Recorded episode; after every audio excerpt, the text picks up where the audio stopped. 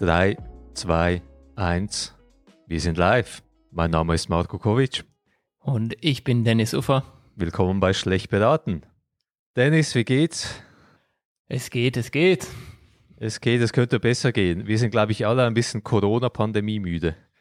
Ja, das zieht sich in die Länge.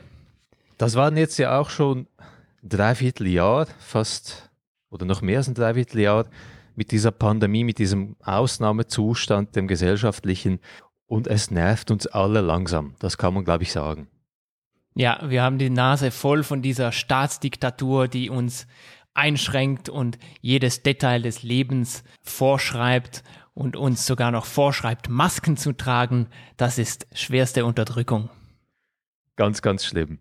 Aber im Ernst, natürlich soll man kritisch darüber diskutieren, wie lenkt der Staat die Dinge in dieser Pandemie? Was macht der Staat falsch? Was macht die Politik falsch? Viele Dinge werden falsch gemacht. Aber die Kritik, die man beobachtet in den letzten Wochen und Monaten, die ist eben nicht immer ganz so rational. Ja, es ist eigentlich traurig, dass wenn man diese ganzen Corona-Maßnahmen, Demos anschaut, dann hört man eigentlich gar nichts von der durchaus möglichen und gerechtfertigten Kritik. Man kann zum Beispiel kritisieren, dass der Staat zu schlecht vorbereitet war. Man mhm. kann kritisieren, äh, dass die Kommunikation von Seiten des Staates zu undurchsichtig ist oder dass die Planung zu wenig Weitsicht hat. Man kann kritisieren, dass man den Sommer, als man ganz wenige Fallzahlen hatte, nicht genutzt hat, um einen klaren Fahrplan für eine allfällige zweite Welle mhm. vorzubereiten. All das könnte man kritisieren. Die Corona-Demos, die gibt es ja seit Monaten und interessanterweise in Deutschland und in der Schweiz weltweit gesehen ziemlich gehäuft. In den USA gibt es natürlich auch viele Proteste gegen die Maßnahmen, dort hat es aber mehr mit Mainstream-Politik zu tun. Wer republikanisch wählt, ist gegen Masken. Bei uns im deutschsprachigen Raum hat es aber einen anderen Einschlag, würde ich sagen. Wie du sagst, sehr irrational, verschwörungstheoretisch, schwurblerisch, nicht besonders zielführend. Ich schlage vor, wir hören noch in ein paar Beispiele rein, was an diesen Demos so geäußert wird, was für Kritik kommt. Dann hau rein. Ein Beispiel, das ihr wahrscheinlich alle kennt, ist die Sophie Scholl-Vergleichsgeschichte. Die Jana aus Kassel hat sich da als Märtyrerin zu verstehen gegeben. Ja, hallo, ich bin Jana aus Kassel und ich fühle mich wie Sophie Scholl. Da ich seit Monaten aktiv im Widerstand bin, Reden halte, auf Demos gehe, Flyer verteile und auch seit gestern Versammlung anmelde. Sie fühlt sich also wie Sophie Scholl, wie die Widerstandskämpferin gegen die Nazis, weil sie an den Querdenken Corona-Demos mitmacht. Das ist schon ein ziemlich starkes Stück. Meine Frage ist, lebt die Jana aus Kassel, aka Sophie Scholl noch? Weil, wenn ich mich recht erinnere, wurde Sophie Scholl direkt am gleichen Tag verhaftet, verhört und gleichen Tags noch zum Tode verurteilt. Es ist natürlich noch schlimmer mit der Jana aus Kassel. Leute haben sich über sie online lustig gemacht. Das ist äh, noch eine Spur schlimmer als die Nazis. Das scheint wohl wahr zu sein. Aber ich finde es interessant, wir werden auch noch ein paar weitere Beispiele hören, wo, wo es auch Nazi-Vergleiche gibt. Also hier gibt es offenbar wirklich diesen, diese Überzeugung, wir haben es mit einer Diktatur zu tun, die mindestens so schlimm wie jene der Nazis ist. Und wenn man sich gegen diese Diktatur öffentlich stemmt, dann gehört man zu den quasi Widerstandskämpfen gegen die Nazis. Recht eine interessante Realitäts, Realitätsdefinition dieser Leute es ist eigentlich eine Unrealitätsdefinition und letztlich ist das eigentlich nichts anderes als äh, eine Form der Holocaust-Leugnung. Ja, Holocaust-Leugnung oder Holocaust-Verharmlosung mindestens. Genau. Ein anderes Beispiel auch von einer Querdenken-Demo, das wir interessant finden, dort wird ein Anne-Frank-Vergleich gemacht und zwar von einem kleinen Kind. Also hier wird ein Kind instrumentalisiert, um diesen wirklich Quatsch von sich zu geben. Hören wir rein. Ich bin vor kurzem elf Jahre alt geworden und ich wünschte, ich hätte meinen Geburtstag normal feiern können. Die ganze Familie auf einmal konnten wir leider nicht einladen. Meine Eltern haben dafür extra jede Familie einzeln eingeladen, sodass wir fünfmal feiern mussten. Das war sehr anstrengend, aber es war auch sehr schön, dennoch die ganze Familie zu sehen. Mit meinen Freunden war das etwas schwieriger und es sah so aus, als könnte ich meinen Geburtstag nicht feiern. Ich war unglaublich traurig darüber, doch meine Eltern haben auch dafür eine Lösung gefunden. Danach war es natürlich anders wie die Geburtstage davor. Wir mussten die ganze Zeit leise sein, weil wir sonst vielleicht von unseren Nachbarn verpetzt worden wären. Ich fühlte mich wie bei Anne Frank, äh, ich fühlte mich wie bei Anne Frank im Hinterhaus, wo sie mucksmäuschen still sein mussten, um nicht erwischt zu werden. Aber ich war auch sehr froh, dass ich meinen Geburtstag überhaupt feiern durfte. Ich habe also trotz ihrer merkwürdigen und absolut sinnlosen Maßnahmen, an die sie sich selbst nicht halten, meinen Geburtstag gefeiert. Das ist heavy. Das finde ich krass. Also das sind die gröbsten Rabeneltern, die ihr Mädchen da auf die Bühne stellen, ihr den Text geben. Ich meine, man hört, man hört vom Ton ja schon, dass die das vorliest. Mhm, und das ist mhm. ein Text, das nicht ein elfjähriges Mädchen einfach so mal selbst geschrieben hat. Da haben die Eltern gesagt, du, du stellst dich jetzt auf die Bühne und liest diesen Text vor. Das ist ganz grotesk. Auch hier wieder, also das waren eben erwachsene Menschen, die Eltern wahrscheinlich, die Familie, die sie dazu bewegt haben, gezwungen haben. Der Nazi-Vergleich, dieses Märtyrermotiv, da sehen sich die Leute in einem Licht, das einfach ziemlich, ziemlich irrational ist. Anders kann man es nicht formulieren. Es gibt aber mehr als nur Nazi-Vergleiche bei diesen Querdenken-Demos. Der Arzt Heiko Schöning zum Beispiel ist regelmäßiger Sprecher an diesen, an diesen Demos und er findet, das Ganze ist eine Verschwörung, es ist ein Verbrechen. Zum Beispiel hier im September.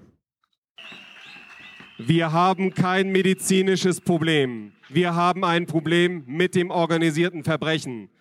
Laden Sie sich das runter, schauen Sie sich das an. Es ist jetzt an der Zeit, es ernst zu nehmen. Und damit meine ich alle verantwortlichen Väter, alle verantwortlichen Mütter, alle Verantwortlichen, die an Amtseid geschworen haben, die Menschen hier zu schützen und nicht zu schädigen. Das geht dann immer so weiter und so weiter. Also hier ist ein, eine medizinische Fachperson, die es eigentlich besser wissen müsste, die leugnet das Ganze. Und das Ganze ist ein Verbrechen, das hier durchgeführt wird. Und das Verbrechen wird von wem durchgeführt? Also was, wen klagt er da an? Das ist eben interessant. Wir werden noch ein paar weitere Beispiele hören. So richtig spezifisch wird es dann nie bei den Verschwörungstheorien.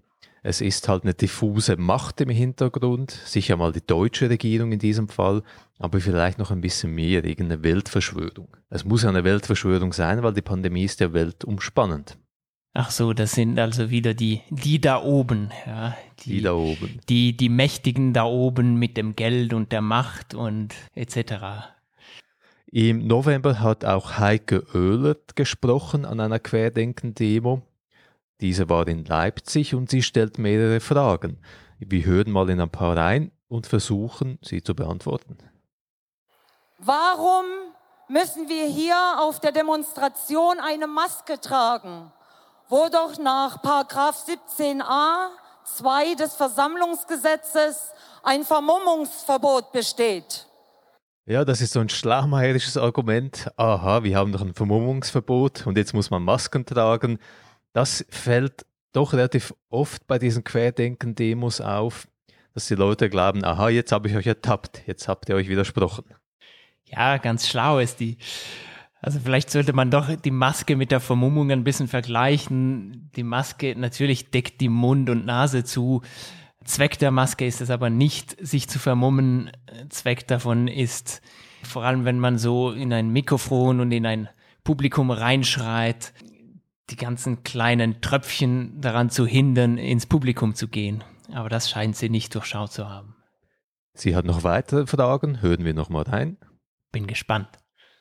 Wieso ist laut sächsischer Corona-Schutzverordnung nach Paragraph 2 Absatz 1 der Aufenthalt in der Öffentlichkeit nur mit Angehörigen des eigenen und eines weiteren Haushaltes bis maximal zehn Personen gestattet, wo wir uns doch Tag für Tag mit verschiedenen Gruppen treffen. Schwachsinn. Äh, was? Die Verordnung hat natürlich zum Ziel, dass man sich mit möglichst wenigen Leuten trifft und nach, nach Möglichkeit auch immer mit den gleichen Leuten aus eben einem weiteren Haushalt. Das hat natürlich zum Ziel, dass man, falls man sich angesteckt hat, dieses Virus nur maximal in einen weiteren Haushalt hineinträgt. Und die Evidenz zeigt ja auch, dass die Ansteckungen sehr oft eben im privaten Bereich stattfinden, im eigenen Haushalt, im Treffen mit Leuten. Und dass eine Verordnung das anpacken will, scheint jetzt nicht so verrückt. Aber ich verstehe nicht, was, was will sie sagen? Sie treffen sich dann doch mit vielen anderen Gruppen? Das habe ich eben also auch nicht will sie sich öffentlich dazu bekennen, dass sie sich nicht an diese Regel hält? Das ist ein Mysterium. Vielleicht wird die nächste Frage ein bisschen klarer. Warum gilt für die Personenbeschränkung nicht für Zusammenkünfte des, Land des Landtages, der Staatsregierung und der kommunalen Vertretungskörperschaften? Wieder sehr, sehr schlaumeierisch. Wir haben auf der einen Seite Millionen von Menschen, die sich an gewisse Maßnahmen halten sollen und andererseits ein paar Dutzend von Menschen. Und wenn die paar Dutzend etwas anderes tun, sei das eigentlich genauso schlimm, wie wenn die Millionen das Gleiche täten. Also irgendwie verstehe ich dieses schlaumeirische Argument auch nicht ganz. Ja, wahrscheinlich will sie sich äh, hier genauso wichtig sehen wie die ganzen Politiker, die sich oder die, die Leute, die aus einem sinnvollen Grund sich treffen ähm, und will sich mit denen vergleichen und damit vielleicht ihre, ihre quergedachte Demo rechtfertigen, weil das ebenso wichtig ist. Und sie überlegt sich nicht wohlwollend gedacht, ob vielleicht die Politik irgendwie arbeiten muss, zusammenkommen muss, um eben gegen diese Pandemie ankämpfen zu können. Naja. Nein, eben, die, die Politik trifft sich, um eben diese Diktatur aufrechtzuerhalten. Also. Stimmt. Hören wir vielleicht noch in eine Frage von Frau Oehler rein. Warum dürfen Friseure, die Hautkontakt haben, ihre Läden öffnen und Gastronomen ohne Hautkontakt müssen ihre Restaurants schließen? Warum? Ja, warum wohl? Was ist denn der Unterschied zwischen Gastronomiebetrieben und Friseursalons? Warum dürfen eigentlich Ärzte, die Hautkontakt haben, ihre Arbeit noch machen, aber Gastronomiebetriebe nicht? Also im Ernst, Frau Oehlert könnte diese Fragen wahrscheinlich auch selber beantworten. Jetzt im Gastrobereich weiß man, Leute gehen in Restaurants, um zusammen gesellig zu sein. Man isst, man trinkt, man kann keine Masken tragen dabei, man ist laut, man äh, singt vielleicht auch. Und dass dort die Ansteckungsgefahr höher ist als beim Friseursalon, wo man reinkommt und in 20 Minuten wieder rausgeht, scheint eigentlich offensichtlich. Ja, und der Hautkontakt beim Friseur, also das ist mehrheitlich Haarkontakt und so wie ich die meisten Friseure kenne, da wird eingangs mal werden die Haare gewaschen, danach wieder. Das heißt, der Friseur hat so oft äh, Seife oder, oder wäscht sich so oft die Hände während seiner Arbeit. Also ich glaube nicht, dass das jetzt die größte Sorge ist. Mhm. Zudem, ich weiß nicht, wie das in Deutschland ist. Wahrscheinlich ist es genauso. Bei uns gilt natürlich auch beim Friseur die, die Maskentragpflicht. Lass uns noch kurz reinhören bei Michael Ballweg. Michael Ballweg ist der Kopf der Chef der ganzen Querdenkenbewegung. Also ich denke, sie haben nicht einen formalen Chef, aber der hat die ganze Sache ins Leben gerufen. An einer Demo in Heilbronn vom November hat er Sachen wie diese hier gesagt. Und ich überspringe jetzt ein paar Artikel, weil es gibt 27 Stück, aber ganz wichtig ist noch der Artikel 7. Dort heißt es nämlich, Niemand darf der Folter oder grausamer, unmenschlicher oder erniedrigender Behandlung oder Strafe unterworfen werden. Insbesondere darf niemand ohne seine freiwillige Zustimmung medizinischen oder wissenschaftlichen Versuchen unterworfen werden. Als Hinweis hier Impfzwang, Maskenpflicht, Entpersonalisierung des Individuums. Also hier zunächst findet Herr Ballweg, dass die Corona-Pandemie-Maßnahmen ein Verstoß gegen den internationalen Pakt über bürgerliche und politische Rechte der UNO seien. Ja, wo soll man da starten? Ähm, also die, Äh, die, die Maskentragpflicht ist kein medizinisches Experiment. Es wird niemand gezwungen, an einer Impfstoffstudie mitzumachen. Und wenn es um die Diskussion Impfzwang geht, dann scheint sich doch eher abzuzeichnen, dass ein solcher nicht eingeführt wird, weil die Befürchtung wahrscheinlich auch besteht, dass das äh, eher kontraproduktiv sein könnte. Mhm. Michael Ballweg hat das Argument dann noch weitergeführt und er findet, das Ganze ist eine Form von Kriegsführung. Hören wir kurz rein. Der Artikel 4 des Grundgesetzes wurde außer Kraft gesetzt, obwohl nach Artikel 7 verboten. Die Schockstrategie im geleakten Papier des Bundesinnenministeriums im Zusammenhang mit der Angststrategie ist eine grobe Verletzung. Medizinisch gilt die Angststrategie als psychische Folter. Eine staatliche verordnete Schockstrategie ist ein angewandtes Kriegsmittel.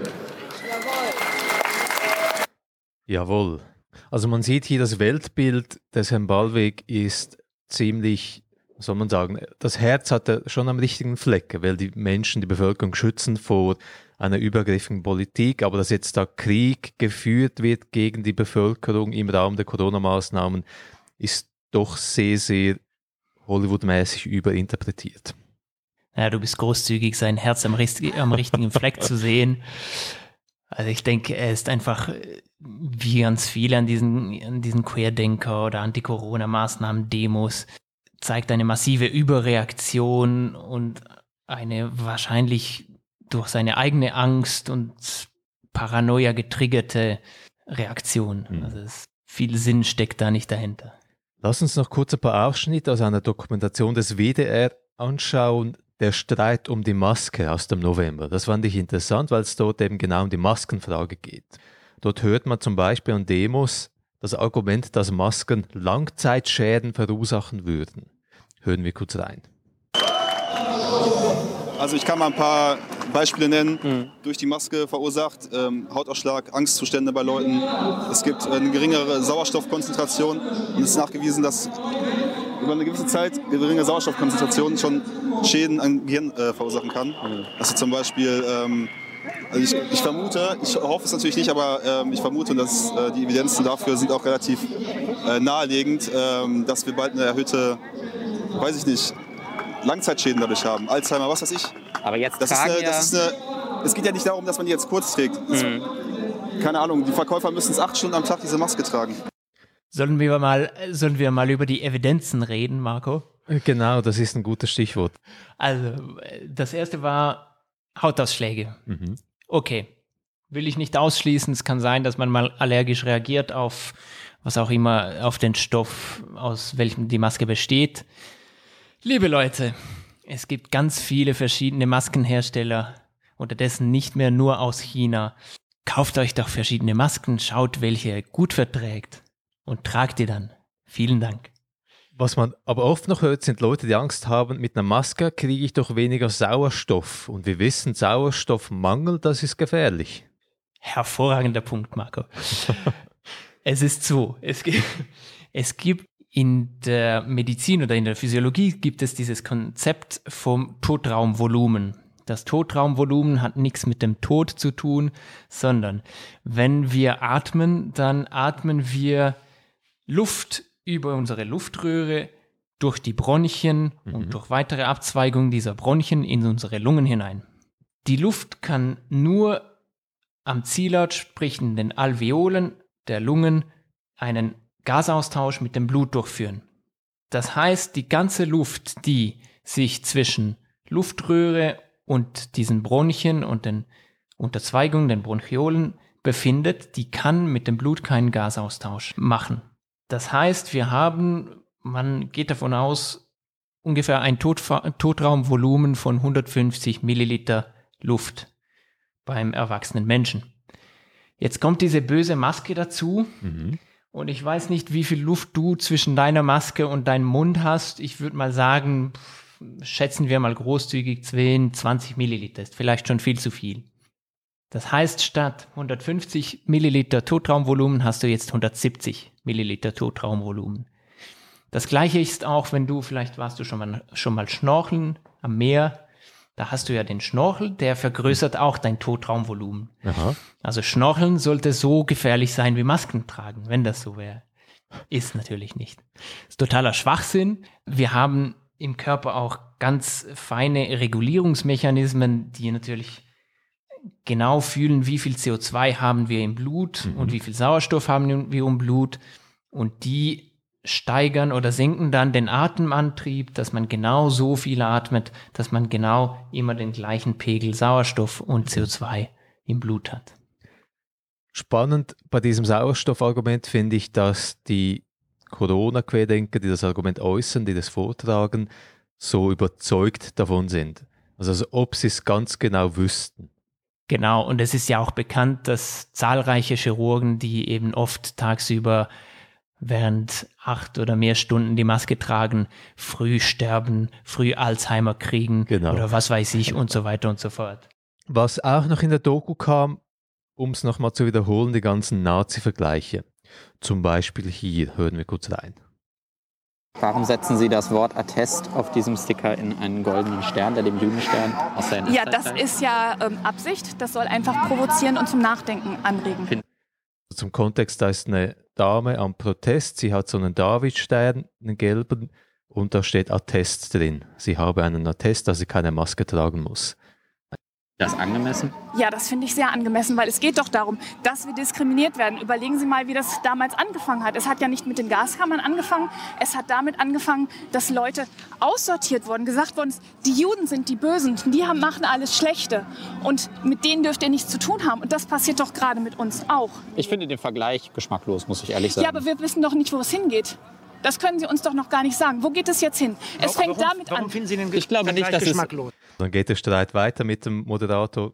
Also ziemlich fucking verrückt. Also das ist ja total bekloppt.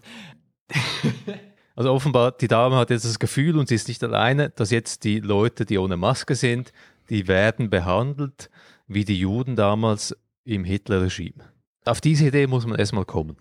die, die, die Maskenverweigerer, die brandmarken sich ja selbst. Also die, die stellen sich ja öffentlich zur Schau, hallo, ich bin ein Maskenverweigerer. Also wenn die tatsächlich so verfolgt wären, würden die, würden die das im maximal möglichst versteckten Rahmen machen und nicht so auf eine Demo gehen und sagen, hallo, ich bin ein Maskenverweigerer. Also das wäre als, als wären äh, zu, zur Zeit des Nationalsozialismus die Juden auf die Straßen gegangen und hallo, ich bin ein Jude, nehmt mich bitte ins KZ. Also das ist totaler Schwachsinn. Die Idee, dass wir nicht wüssten, wohin es geht und dass offenbar jetzt die Gaskammern angeworfen werden für die Maskenverweigerer, das ist so etwas von absurd. Ich kann nicht nachvollziehen, warum man auf diese Ideen kommt. Man will sich offenbar als Opfer sehen, um jeden Preis. Das ist ja ein bisschen diese Opferkultur. Also man, man kann scheinbar heutzutage aus dem aus der Opferidentität viel Kapital schlagen. Es ist vielleicht ein Dialog, der anderswo funktioniert und man sagt, hallo, ich bin ein Opfer, jetzt müsst ihr mich ernst nehmen. Und die denken sich, die können das jetzt mit ihrer dummen Maskenverweigerung auch ausnutzen. Lass uns abschließend noch zwei ganz kurze Clips aus Querdenker in Konstanz, einer Doku des ZDF vom Oktober, reinhören. Diese Beispiele finde ich interessant, weil es einerseits um Risikowahrnehmung geht, andererseits um den Glauben an eine Verschwörung. Hören wir kurz rein. das Risiko einzugehen, alle Maßnahmen aufzuheben, um das auszutesten. Finden Sie nicht, das ist ein Stück zu groß? Nö. Ich, wenn ich auf die Welt komme, am- ab Tag 1 weiß ich, ich kann sterben. Also das ist etwas, was man relativ viel, denke ich, hört und sieht. Ja, man stirbt ja so oder so, das Leben ist eh risikobehaftet, darum zum Teufel mit all diesen Corona-Maßnahmen. Genau, Marco, ab Tag 1 deines Lebens könntest du sterben. Du hast jetzt schon einige Tage hinter dir, aber es könnte morgen Zeit sein. Ja, und darum, weil wir sterben könnten, sollen wir nichts gegen Dinge unternehmen, die uns frühzeitig sterben lassen könnten. Das macht Sinn, Genau, oder? äh, genau, lass dich nicht behandeln, Herzinfarkt, dann stirbst du halt. Also wir sollten Genau. das Risiko eingehen. Überhöhte Geschwindigkeit in der, in der Hauptstraße, das ist okay. Und wenn ein paar Kinder dann noch überfahren werden, man kann halt morgen sterben. Das kann passieren. Das ist das Leben ist Leben. voll Risiko. Dann geht das Interview weiter und die Dame fragt dann, ja, fühlst du dich verarscht, wie viele Leute hier? Schon häufiger gehört, dass Leute das Gefühl haben, sie werden verarscht. Für- Trifft es für Sie auch zu? Ja, auf jeden Fall. Mhm. Und haben Sie irgendein Gefühl, also ich meine, das ist immer schwierig, so das zu hinterfragen, aber haben Sie ein Gefühl, wer ein Interesse daran haben könnte? Äh, klar, auf jeden Fall. Aber es sind alles Verschwörungstheorien. Die Frage, Wenn ist, es die Frage ist, ist es was Schlimmes, wenn man Verschwörungstheoretiker ist? Weil das ist ja auch ein Problem, das wir mittlerweile haben. Das wird ja in einem Satz genannt mit Nazi, Entschuldigung, also mit Nazi, Verschwörungstheoretiker, Idiot, Covid-Idiot, Spinner, Schwurbler, sonst was. Ich sage, für mich gehen ein paar Sachen nicht zusammen. Und was soll ich tun? Ja, ich, ich gucke natürlich nach Informationen, die vielleicht mal was anderes sagen. Und wie es am Ende wirklich ist, ich weiß es nicht. Sie wissen es auch nicht. Keiner hier weiß es. Wir wissen es alle nicht. Ich gehe das Risiko, ich, ich, ich nehme Verantwortung für meine Meinung und sage, mag sein, dass ich falsch liege und mich alle auslachen dürfen am Ende. Ich würde mich freuen, wenn es so ist. Ich habe da, ich hab da gerade ein Bild vor Augen von diesem Typen, wie der nach Informationen guckt, was denn da nicht stimmen könnte. Also Google einschalten. Wer steht hinter diesen bösen Corona-Maßnahmen? So, suchen, kommt als erstes Resultat irgendeine Verschwörer, Verschwurbler-Seite und dann hat er da die Informationen und ja, ich fühle mich verarscht. Hm. Das ist aber sehr typisch, denke ich, für Verschwörungstheoretiker, dass man an eine Verschwörung glaubt, aber die Verschwörung an sich, an die man glaubt, ziemlich diffus bleibt. Also auch hier, der Herr, der hat keine Details nennen können, nicht, er wusste eigentlich nicht wirklich, was er glaubt, aber er weiß einfach, etwas stimmt nicht. Es kann nicht sein. Genau, und dieses Gefühl vom etwas stimmt nicht, das ist der erste Schritt, der erste Schritt in Richtung Paranoia. Wenn wir nun zusammenfassen, was an den Querdenken-Demos so kritisiert wird, dann sind es ja unterschiedliche Dinge, aber es geht um die Maskenpflicht, die sei schlimm, die ganzen Maßnahmen, das sei, eine, das seien totalitäre Übergriffe der Regierung, der Politik, es gibt im Hintergrund eine Verschwörung, vielleicht gibt es das Virus selber gar nicht. Was, was nehmen wir jetzt mit daraus? Wie gefährlich ist das? Ja, Marco, wir nehmen mit, dass wir beide Schlafschafe sind. Wir müssen endlich erwachen.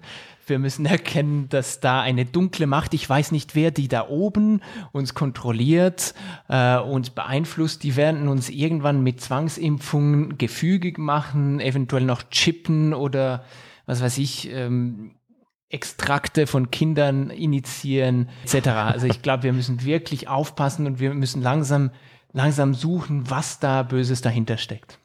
Was man natürlich immer sagen muss, die Corona-Querdenker-Demos, sei es in Deutschland, sei es in der Schweiz, das ist eine Minderheit der Bevölkerung. Die Evidenz, die wir haben aus Umfragen, deutet doch darauf hin, dass ein großer Teil der Bevölkerung dafür ist, dass man aktiv etwas tut gegen die Pandemie und der kleine Teil, der ist halt laut und der hat sich eine Bühne geschaffen. Ja, und ich glaube, was wirklich eigentlich schade ist, ist, dass gerade dieser laute, ziemlich gestörte Teil, der sich die Bühne geschafft hat, den Leuten, die ernste Bedenken haben, die wirtschaftliche Bedenken Mhm. haben, die finden, man müsste doch darüber diskutieren, wo fährt, oder wie fährt man am besten den Mittelweg zwischen Maßnahmen und Freiheit. Diese vernünftigen Stimmen, die durchaus etwas zu sagen hätten und etwas beizutragen hätten am ganzen Dialog, die gehen total unter, unter diesen gestörten Stimmen.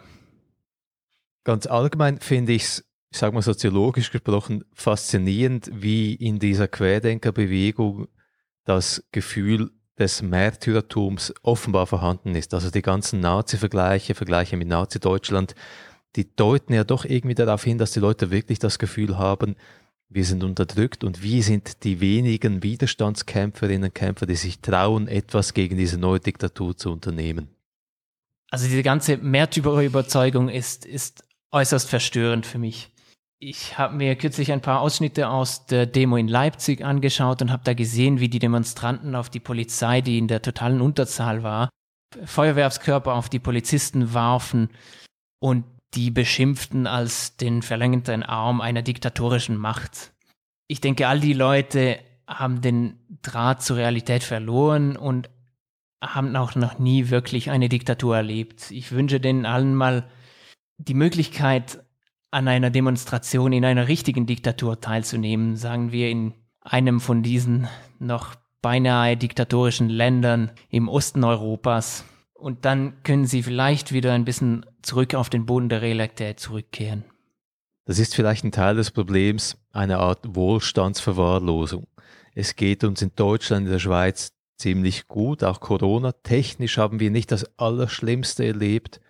Wenn es dann vielleicht doch noch ganz schlimm würde in einer möglichen dritten Welle, kommen vielleicht auch diese Leute dann auf die Welt. Ja, ich denke, das ist ein wichtiger Punkt, das mit der Wohlstandsverwahrlosung. Und du hast schon recht, es geht uns noch relativ gut, auch in dieser zweiten Corona-Welle, obwohl wir zumindest in der Schweiz Fallzahlen haben, die an, an Weltspitze sind pro Kopf.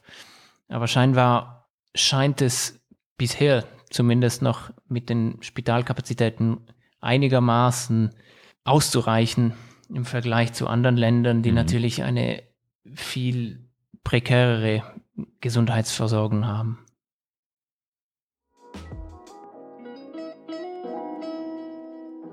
Für heute genug der Corona-Querdenker. Das Thema wird uns sicher noch in weiteren Folgen beschäftigen. Wir werden Albträume drüber haben. wenn ihr uns unterstützen möchtet, wenn ihr sagt, hey, das ist ein Podcast, der hat es drauf, dann könnt ihr uns auf Apple Podcasts eine Bewertung hinterlassen. Je mehr Bewertungen, desto mehr Leute stolpern dann über den Podcast. Und wenn ihr uns total scheiße fandet, dann postet unseren Inhalt bitte irgendwo auf Querdenker-Webseiten, auf Blogs, auf was weiß ich. Das freut uns auch. Wir sind auch auf Patreon, patreon.com schlecht beraten. Ihr könnt uns dort mit einer kleinen Spende unterstützen. Das hilft uns sehr und das schätzen wir. Die Spende muss aber nicht klein sein. Die Grenze nach oben ist offen. Genau. Wenn ihr Kontakt mit uns aufnehmen möchtet, sind wir immer gesprächsbereit. Kontakt at schlechtberaten.xyz oder über Facebook, Twitter, LinkedIn. Vielen, vielen Dank fürs Reinhören. Bleibt kritisch, aber nicht allzu kritisch, denn gemäß den weisen Worten von Tim Minchin. If you open your mind too much, your brain will fall out. Bis zum nächsten Mal.